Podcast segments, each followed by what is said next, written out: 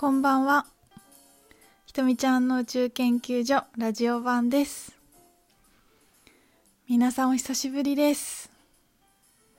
えー、ラジオは1ヶ月半ぶりぐらいですね。さっき見たら前回の配信が3月11日だったので、かなりお久しぶりなんですが、皆さんお元気でしょうか？嬉しいなんか久しぶりにラジオを撮れて。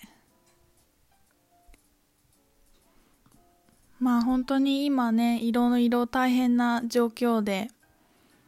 の方もたくさんいると思うんですけどもうこの外側で何が起きてるかとか全く気にせず最近の私について お話ししたいと思います。もうね、最近はすごく、あの、とっても穏やかに幸せに暮らしています。でも割と私のブログを読んでくれてる人は、そういう人多いんじゃないかなと思ってるんですけど、で、なんかね、ラジオを、が久しぶりになったのも、なんかこう自分の中ですごくこう内側にどんどん意識が向いていって、こうすごく静かにしたい。静かに、静かにしたいっていうのはね、なんか、ななんて言うんだろう。すごいたくさん発信したりするんじゃなくて自分の静寂と共にいたいっていう感覚なんですけどそれがもうほんと3月からかなり3月4月とずっとあってで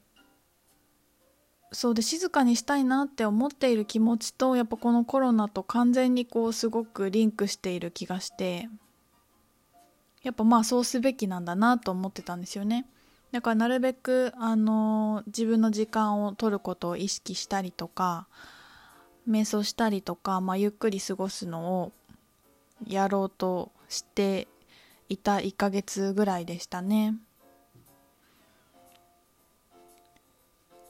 もうだからね何してたかっていうとすごい仕事が忙しかった時期もすごくあったんだけどちょっと今ね落ち着くことができて本当にあの自分のペースで今動けてるんですけどなんかえっ、ー、と絵を描いたり 絵を描きたかったんだけどずっとなんかこうできてないことだったんですね。だから好きな時間に何も考えずにただただずっともうほんとね瞑想状態になって頭の違うところが全然違ういつも使ってるところと全く違う脳みそが動いてるのがすごいわかるから面白いんですけど完全にこうほとんどこう思考が静かになってで書けば書くほど次の展開がやってくるっていうのがもうほんとリーディングとセッションと同じで面白くてあのちょっとハマってますね。誰かに見せるわけじゃなくて本当なんだろう。自分の癒しのためにっていう感じでやってますね。あとはね最近あの占いの館っていうのをあのアカシックリーダーの講師の仲間のミカさんとユミちゃんとやってたんですけどそのねユミちゃんはアカシックリーダーであり市中水明の、まあ、先生であり読む人でありもともと鍼灸師なのかな？なんかねすごいあのとってもいろんなことができる方でスポーツ選手のなんかアドバイザーみたいななんかそういうのもやってたみたいなんですけど体を見ることもしてくださる方ででそのお灸講座があったんでお灸をちょっとやってみたり、まあ、瞑想したりあと朝風呂を始めたりそんなことをこう結構意識してやりながら自分にこう空白の時間何もしない時間とか本当自分のためだけに過ごす時間とか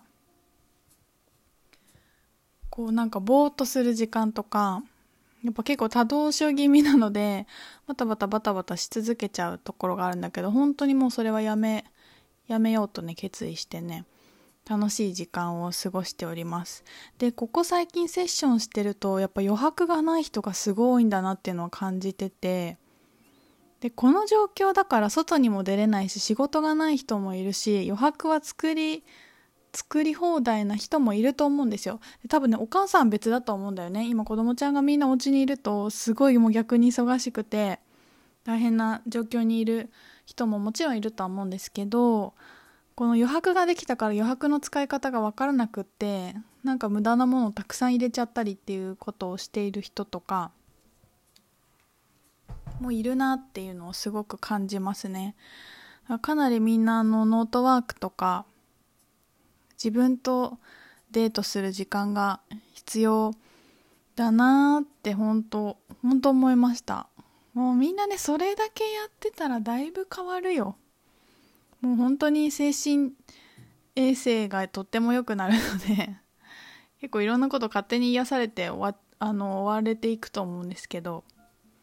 もしなんかこう私に今余白が足りないって思う人がいたらちょっとやってみることをおすすめします。で家にいるとまあそんな出かけないこともあってあんまりお金使わなくなるんですよね。でとはいえなんか最近すごい買い物をいっぱいしてて毎日のようになんかあの宅配便が届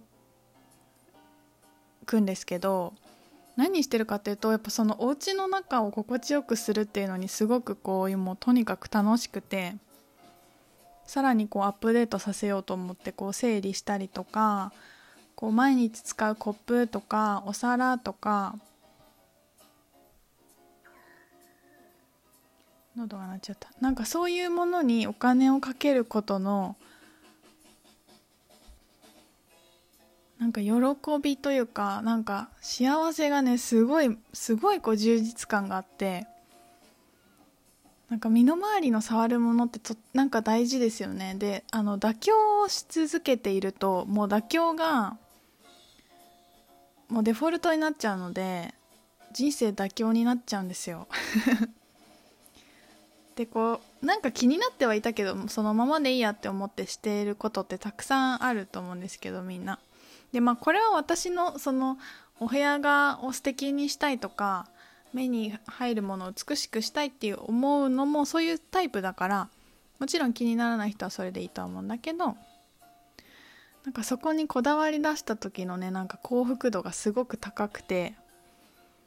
あなんかいい循環ができてるなっていう感じがしてます。なんか部屋着を調達したりお皿買ったりとなんだろう。YouTube の動画をより良くするためにでっかいライト買ったり。あとお取り寄せで美味しいご飯とか野菜とか 食材いっぱい頼んだりとかそんなことしてあの幸せに過ごしておりまして。で全く私ニュースを見ないので、まあ、お家にテレビがあるけどねもう全くあの片付けちゃって見てなくって。